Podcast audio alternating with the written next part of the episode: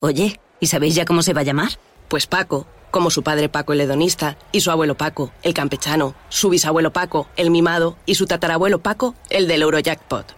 Eurojackpot, el megasorteo europeo de la 11. Este viernes, por solo 2 euros, bote de 62 millones. Eurojackpot, millonario por los siglos de los siglos. ¿Y de apodo? Pues eso ya, lo que él vea. 11. Cuando juegas tú, jugamos todos. Juega responsablemente y solo si eres mayor de edad. 106.9 FM.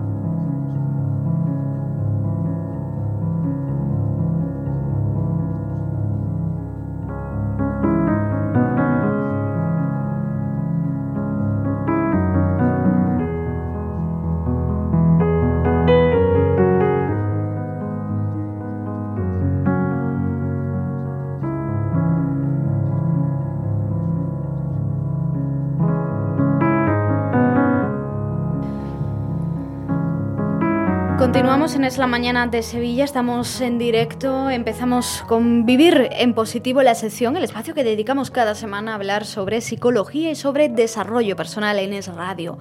Hoy vamos a analizar todo lo que tiene que ver con las conductas anascásticas, este vocablo que vamos a aprender hoy. Bueno, esto es más conocido como el síndrome del perfeccionista, que esto seguro que le suena, él es más familiar. Porque mm, son ustedes de los que sufren cuando las cosas no salen como quieren, sienten que en ocasiones se autoexigen demasiado, o mejor aún, conocen a alguien que sí les pasa esto. ¿Les inquieta que los planes se trastoquen? ¿Cómo llevan eso de la improvisación de vez en cuando? ¿Son capaces de aceptar los fracasos? Bueno, hoy vamos a intentar darle respuesta a esta y a otras preguntas porque una cosa es querer hacer las cosas bien, como estilo de vida, como actitud general, y otra bien distinta es querer hacerlas siempre, siempre, siempre bien. Está llegó con nosotros nuestra psicóloga de cabecera, Paloma Carrasco. ¿Qué tal? Buenas tardes. Buenas tardes, Laura. Buenas tardes a todos. Te presento rápidamente para los oyentes. Paloma es psicóloga licenciada por la Complutense de Madrid, experta en terapia familiar sistémica. Ya cuenta con una amplia experiencia profesional y compagina su labor en consulta con la divulgación y con la formación de la psicología. Es conferenciante. En la actualidad ejerce su profesión en el Hospital Quirón Salud Sagrado Corazón de Sevilla y para pedir consulta con ella pues se puede hacer a través del teléfono del hospital el 954 93 76 76 o también contactar directamente a través de la página web de Paloma Carrasco, es mucho más fácil, mucho más ágil. Ahí van a encontrar ustedes un correo electrónico, la página web es palomacarrasco.com, muy fácil. Bueno, Paloma, entramos eh, en materia. Yo quería preguntarte un poco si nos puedes definir esta, este vocablo, este, esta palabreja que vamos a aprender hoy de la, mano, de la mano de tus enseñanzas. Esto de las personas anancásticas, vamos, el síndrome del perfeccionista, ¿esto cómo lo podemos definir para ir dando un poco de forma al tema? Bueno, la persona perfeccionista, ¿no? Y sobre todo si ya tiene el diagnóstico hecho, ¿no? Siempre no nos vamos solo a los exagerados, ¿no? A los que ya tienen un trastorno por esto, sino el que empieza a ser así y que o lo remedia o le pone un poquito de, solución o lo gestiona o acaba teniendo ese síndrome, ¿no? Hmm. Pero bueno, el perfeccionista se caracteriza por tener un pensamiento especialmente rígido, ¿no? Volvemos, em, están saliendo muchos programas últimamente porque es lo que más estamos viendo, por lo menos yo en consulta, de personas un tanto eh, rígidas, con tendencia un poco a obsesionarse, ¿no? Un poco obsesiva, a darle muchas vueltas a, una misma cosa que además sufren precisamente por esa cosa que les hace sufrir, ¿no? O sea, ese motivo, que en este caso es una exigencia de que las cosas estén bien hechas, pero que estén bien hechas siempre, ¿no? La diferencia está ahí, ¿no? En que para ti todo tenga que estar eh, controlado, que para ti todo tenga que estar controlado por ti, que sería el otro otro aspecto quizá todavía más bonito, más importante para mí como psicóloga, ¿no? Eh, y que las cosas tengan que ser como tú dices o a tu manera, para que poder catalogarlas de así sí. En el momento que así no es, eh, yo ya empiezo a ponerme un poquito nervioso. Entonces, es curioso porque se confunde mucho con una responsabilidad excesiva, que también lo es, pero por ejemplo en el trabajo, ¿no? incluso escrupulosa a la hora de, desarrollar una, una tarea, mm, pero es que no es solo eso. Yo creo que a mí me gustaría eso, darle un poquito de vuelta y ver hasta qué punto, por un lado, para los demás suele ser, iba a decir un taco, no lo voy a decir, pero un plomo, estar o vivir al lado de alguien perfeccionista, ¿no? Eh, porque, claro, siempre está exigiendo. Claro, date cuenta que la perfección humana no existe. Entonces, siempre, eh, o mejor dicho, todo es mejorable. Es, es muy difícil poder descansar, ¿no? Volvemos a lo del descanso del obsesivo. No llega porque, claro, siempre hay al- algo más de que tirar, un hilo de que tirar. Con el, perfe- el perfeccionista le pasa igual. O sea, encontrar descanso en decir, ahora, ya está perfecto. Uf. Mm, Al principio creo que sí, pero resulta que no es verdad. Siempre hay algo más que puedo hacer y mejorar. ¿Hay un perfeccionismo sano y otro insano? Bueno, yo diría que de hecho insano no lo es. O sea, hay, un- hay una actitud de superación personal, de mejora personal, de crecimiento, de espíritu, ¿no? Que yo creo que es, no solo es positivo, que de hecho es buenísimo, ¿no? Y tenemos que intentarlo todos, ¿no? Eh, todo lo contrario de, del conformismo, de la mediocridad. eh, claro, es una actitud, digamos, buena, ¿no? Pero en el momento que le llamamos perfeccionismo, si ya creemos que es un perfeccionismo, yo diría que de positivo tiene poco, por esto que te he dicho, ¿no? O sea, buscar perfección en, en mí o en lo que hago, porque claro, lo bonito como psicóloga es eso, la proyección de, o sea, creemos que es un perfeccionista por un perfeccionismo por fuera, que esto esté así, ¿no? Que la comida sepa esto, que el trabajo, que la nota saca un 10 y que no. Eh, pero no es verdad, o sea, en el fondo la proyección te está diciendo que lo que tú estás buscando fuera es porque también lo quieres en ti, ¿no? En el fondo, ¿quién es perfecto cuando todo lo hago perfecto? Yo. Pero es que no hay nadie perfecto. Claro, ahí es donde está el problema, donde radica el sufrimiento, porque es imposible que llegues a concluir, si eres una persona normal, quiero decir, no sé si eres un brote psicótico en el que crees que eres, no sé, Superman, es distinto, pero en principio es imposible que una persona normal pueda concluir con un, eh, un enunciado de soy perfecto, lo he hecho perfectamente. ¿Qué le pasa a una persona, a un perfeccionista, cuando las cosas no salen como él quiere? Bueno, pues por un lado está el sufrimiento que estamos diciendo, ese sufrimiento psicológico que le hace sentirse mal, eh, pero además, como esto es la pescadilla que se muerde la cola, no es un sufrimiento que solo aparece después, sino que ya se convierte en, un- en una manera de ser mientras desarrollo una tarea. O sea, ya me antepongo a que como es difícil hacerlo perfecto y lo quiero hacer perfecto, pues ya empiezo a sufrir incluso cuando lo estoy intentando desarrollar. Sea, no es solo, ojalá fuera tan sencillo como decir, una vez que termino, eh, si sale bien me quedo fenomenal, y, pero si sale mal me siento mal. No, no, es que se va apoderando de ti ese afán de perfeccionismo eh, y entonces, claro, todo lo haces con una ansiedad, con una inquietud tan grande que, pues, que te está haciendo sufrir. Además, eh, importantísimo para mí como sistémica, una vez más vuelve a salir ese enfoque que tengo como psicóloga, además es un problema bastante mm, importante de cara a los demás, porque lo que te decía, es muy difícil vivir bien, apaciblemente, cómodamente, al lado de alguien que siempre tiene algo que hacer o algo que mejorar, eh, que casi nunca es solamente en las cosas, porque al final acaba extrapolando, al final también es en ti, en tu manera de hacer las cosas también, ¿no? Eh, una de las frases que me he escuchado yo de, en casa cuando era pequeña, a mi madre decir, no, no voy a decir a quién se lo decía, para no herir a nadie, pero es verdad que ella dice mucho, lo, mejor es enemigo de lo bueno. Lo mejor es enemigo de lo bueno. Yo de chica no lo entendía. Porque claro, además yo siempre, o sea, nosotros nos hemos criado queriendo, y la mayoría de nosotros, ¿no?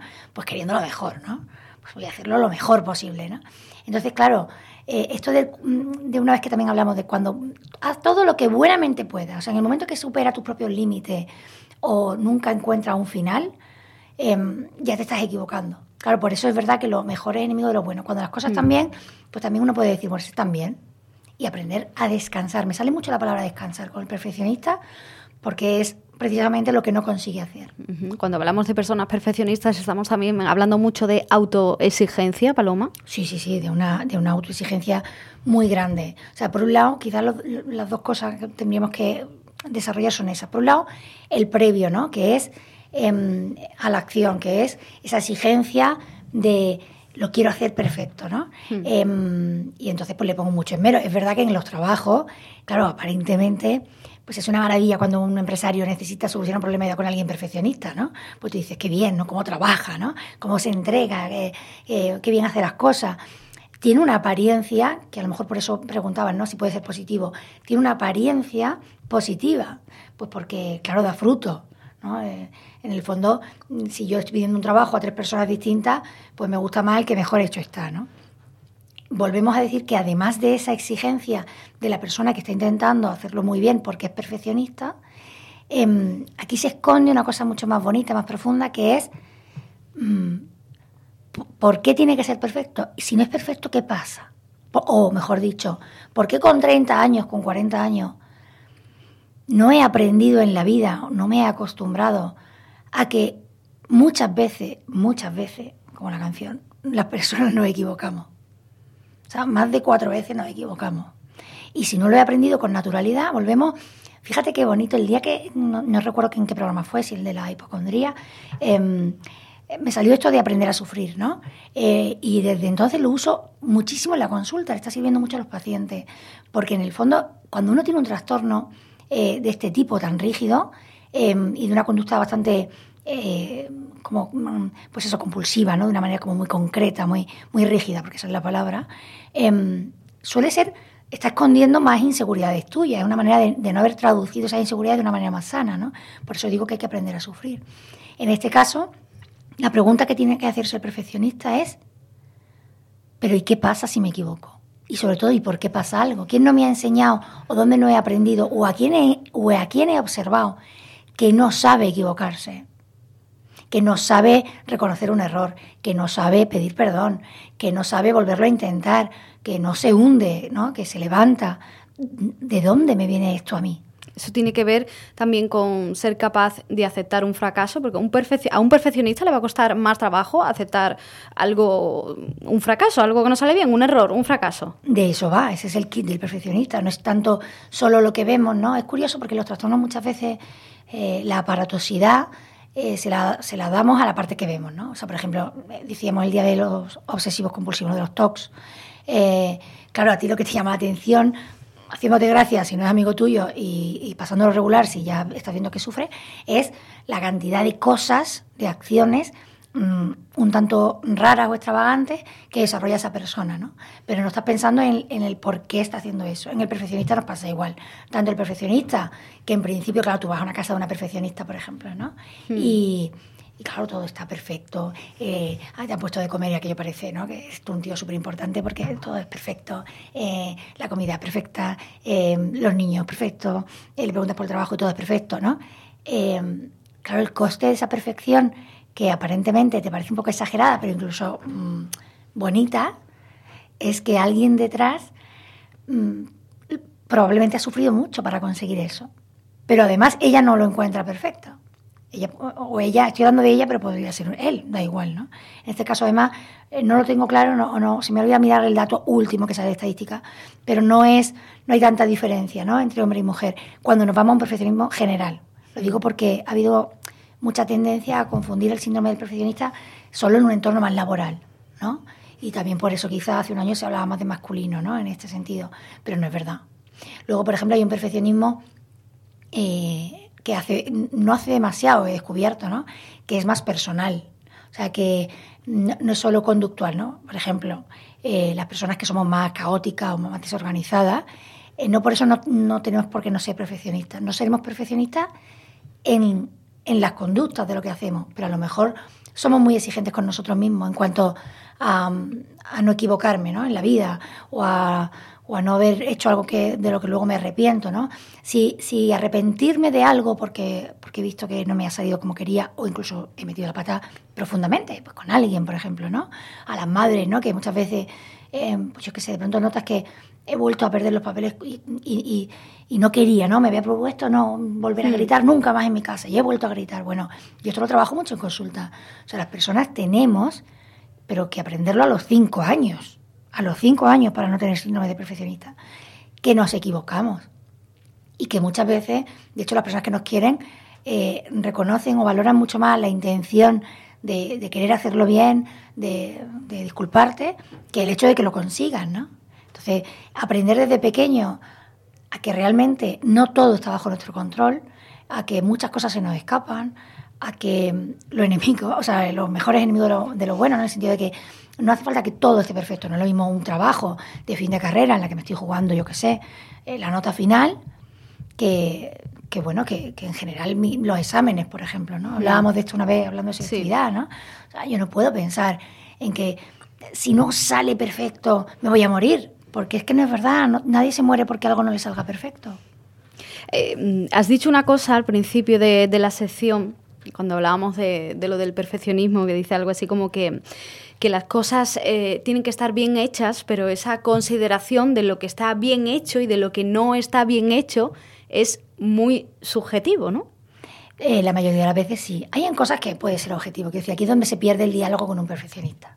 Porque claro, eh, si, si, te has dejado la luz encendida y, y, viene el perfeccionista y te dice, no has apagado la luz.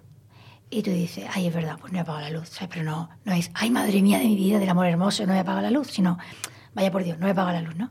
Claro, hay una objetividad. O sea, es, es, mejor que las luces que de habitaciones que tú no usas esté apagada, pues es mejor por gasto, por responsabilidad, por, por, lo que tú quieras, ¿no? O sea, podría ser por muchos motivos. Es, es más mm, fácil de encontrar las cosas en, una, en un escritorio, por ejemplo, o en una estantería que está ordenada. Pues, pues es verdad, lo es. Por eso es verdad que es bueno ser ordenado. Eso intentamos que nuestros hijos sean ordenados. Yo no, yo no intento que mi hijo recoja solo por, o sea, o solo no, ni siquiera por eso, quiero decir, por fastidiarle, porque cultive el esfuerzo personal y la superación. No, no, es porque luego la camiseta que se va a poner resulta que se la va a poder poner. Si sigue dejándola como le da la gana, pues resulta que cuando la va a sacar dice, mamá, no me lo puedo poner. Claro, si es que no la has doblado, la has dejado hecho un gurruño, ¿no? Entonces, hay una parte eh, en la que el pobre perfeccionista sufre mucho y en el que lleva razón. Lo que pasa que el diálogo no va tanto de si lleva razón o no, como el hecho de si realmente es normal que a lo mejor yo en eso no me equivoco porque en esto soy muy perfeccionista y es que yo dejo las cosas muy bien. Pero oye, tienes otros defectos que no se te olvide. Si el de delante no lo hace bien, en vez de directamente entrar ahí o sufrir por eso, pues tienes que compadecerte más y decir, pues el, pobrecillo no, pues que es muy desordenado, ¿no? No digo que no haya que pedir, todo cuando los perfeccionistas somos padres o madres, ¿no? Hay que exigir a nuestro hijo y hay que, pero en la medida de cada uno de sus posibilidades y no pasando por encima de sus defectos. Sea, los defectos, lo hemos hablado también aquí muchas veces con lo del autoconocimiento. O sea, para poder aceptarse de verdad y quererse una persona tal y como es, tiene que aceptar sus defectos tal y como son. Para luego a lo mejor meterle en mano o intentar arreglarlos un poco, mejorarlos. Pero desde luego abrazar esos defectos, ¿no? Yo creo que es muy importante. Y de hecho eso es lo más, para mí lo más distinto ¿no? en lo que yo quería comunicar hoy en el perfeccionista. No tanto el que se equivoque porque está haciendo más de la cuenta o porque nunca va a acabar. ¿no? Date cuenta que alguien que esté poniendo perfecto, yo que sé, limpiando algo de plata antiguo y está ahí, venga a limpiarlo, pues a lo mejor no sabe que va a quedar perfecto. Con lo cual se puede pasar horas haciendo eso ¿no? y ni siquiera va, va a conseguir el resultado que quiere. A donde yo quería entrar más es a, de verdad, ¿qué te ha pasado en la vida? Porque muchas veces hay una experiencia incluso traumática, ¿no? De, pues imagínate un niño que su padre de pequeño, cada vez que se le caía algo al suelo o sacaba una nota menor de un 8, pues su padre se ponía hecho una fiera, o incluso, yo qué sé, más dramático todavía, más traumático, o le pegaba, o le castigaba y le encerraba, ¿no? Claro, no siempre hay una experiencia traumática, pero muchas veces sí la hay. Y el trauma no tiene por qué ser eh, objetivo tampoco, puede ser tu vivencia, ¿no? Hmm. De cómo yo veía a mi madre llorar cuando había pasado algo que, que, le había resultado incómodo. Bueno, pues claro, yo quiero evitar ese sufrimiento y como no quiero que sentirme mal porque nadie o yo mismo me pueda eh, reprender, pues intento no equivocarme. Y entonces de pronto, sin querer, he interiorizado eso como estilo de vida. Hmm. Es, está prohibido equivocarme. Y lo quiero todo perfecto. Porque un perfeccionista eh, improvisa no tiende a improvisar, es controlador por naturaleza y le va a costar mucho, ¿no? Y si lo hace es como casi por obra de caridad hacia su familia o hacia su pareja, ¿no? Esto de, no saber dónde, eh, dónde va a dormir, cómo es el hotel, eh, cómo va a ser, ¿no? Al final tiene que ir controlando todo. Al final, como te decía, son perfiles realmente muy controladores. Entonces, claro, eh, hemos hablado mucho con la pandemia de eso, ¿no? El COVID. Por eso yo creo que en consulta ahora estoy viendo tantos pacientes que lo que les pasa es que de pronto el miedo, la inseguridad, eh, la, parte maniática, todo eso se ha incrementado una barbaridad. Porque claro, en el fondo eran personas con un perfil muy controlador que mmm, la vida no hacía falta la pandemia para aprender que, que no podemos controlarlo todo. Desde luego yo lo pienso así. Pero si ha habido algo que todavía no lo ha demostrado más, ha sido este año último de pandemia, ¿no?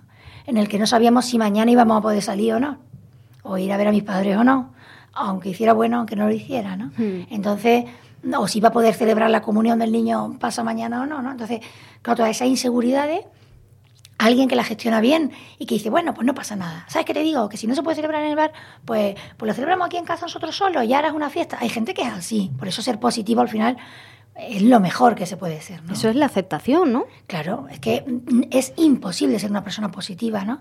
En, homenaje a nuestro titular ¿no? del programa de Vivir en Positivo, mm. si uno no es no es así, sino esta expresión que no, no, me acuerdo de qué escritor es, ¿no? Un libro que hay por ahí, que es aprender a surfear, ¿no? Con las olas de la vida. Pues es que es así. O sea, mm, no, si eres controlador absoluto y si todo te gusta de una manera concreta y solo de tu manera, porque eso es otra cosa que pasa al perfeccionista, que el otro puede pensar que lo ha hecho bien, ¿eh? Pero resulta que no. No, pero claro, no, no. A lo mejor sí está bien hecho, no está bien hecho para ti, porque también hay una subjetividad muchas veces, ¿no? En las cosas. Entonces, claro, lo que, lo que es más importante es concluir diciendo que, que realmente esto no se acaba nunca. Entonces, en algún momento hay que tirar, soltar esta palabra tan bonita que también hemos trabajado aquí una vez, soltar y decir que sea lo que Dios quiera. O sea, yo paso. ¿No? Y, y hoy me voy de mi casa y la cama no ha dado tiempo a hacerla. Pues es que me da igual, no pasa nada. Y, y, lo disfruto. O hoy no sé lo que voy a comer. No es lo ideal, me gusta tenerlo planteado para, entre otras cosas, comer mejor y más sano, ¿vale? Pero bueno, también sé en el fondo sé que en la nevera hay huevos, que hay lechuga, que hay un tomate. Bueno, pues algo haré. ¿no? Esta gente que vive bien siempre, algo haré, ya se solucionará. Esta es la gente que tenemos que imitar, ¿no? Eh, y lo contrario es, pues, muy sufrido, ¿no? Y muy sacrificado, ¿no? Todo el día intentando que las cosas sean como yo he dicho, como yo quiero, a mi manera, y encima que sean perfectas. Mm, insisto, aquí lo importante es acordarse de que, de que no hay ninguna persona perfecta. Como estamos llegando ya prácticamente al final de la, de la sección, Paloma, los últimos minutos nos gusta, como siempre, pues eh, dedicarlos a dar una serie de consejos, de pautas, quizás un poco ya más prácticas, aunque creo que la verdad es que en esta última intervención tuya hemos dado ya bastantes claves, ¿no? De, ejemplos muy claros que seguro que ya cada uno de nosotros estamos o visibilizándole, poniéndole cara a alguna persona que tenemos cerca o, identificándonos nosotros mismos, oye, que yo soy así. Eh, ¿Algún consejito? Bueno, pues yo mm, el resumen lo haría en dos consejos muy diferentes, de diferente naturaleza. Uno más profundo, pero mucho más importante a la hora de vencer el perfeccionismo, que es qué me pasa, qué me, qué me ha pasado, qué me pasaba cuando me equivocaba. ¿no? ¿Por, qué es tan, ¿Por qué sufro tanto ante una equivocación? ¿no? Tirar un poquito de ahí, hacer un poquito de ejercicio de reflexión y de introspección. Y luego en la parte más conductual, pues por ejemplo esto último que hemos dicho, ¿no? Eh, vamos a gestionar incluso desde el control, o sea, controlándolo en el sentido de planificándolo, una improvisación. Pues mañana no voy a saber qué, se va a comer en casa y que lo hagan los niños a su manera, ¿no? Y la cocina ya veremos. O, o bueno, cualquier tipo de ejemplo que tengamos práctico por delante, pero dando espacio a la improvisación. Bueno, pues vamos a soltar, ¿eh? es el ejercicio para esta próxima semana hasta el miércoles que viene, soltar y dejarnos fluir, que nos va a venir muy bien a todos. Em, como siempre les recuerdo que para pedir consulta con Paloma Carrasco lo pueden hacer pues contactando con ella directamente a través de su página web palomacarrasco.com, ahí van a tener un formulario de contacto. Les recuerdo también que Paloma ofrece sesiones online, sobre todo por si están ustedes que escuchándonos desde cualquier parte del mundo, pues que sepan que pueden contactar con ella a través de las nuevas tecnologías, a través de esas sesiones online.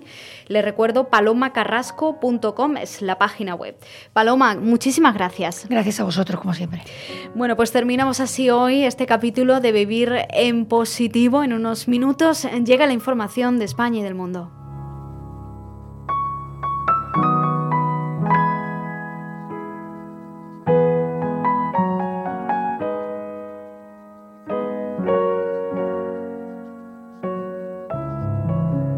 En Es la Mañana de Sevilla nos importa su opinión y queremos escucharle. Déjenos un mensaje escrito o nota de voz en el número de WhatsApp 680 71 33 64.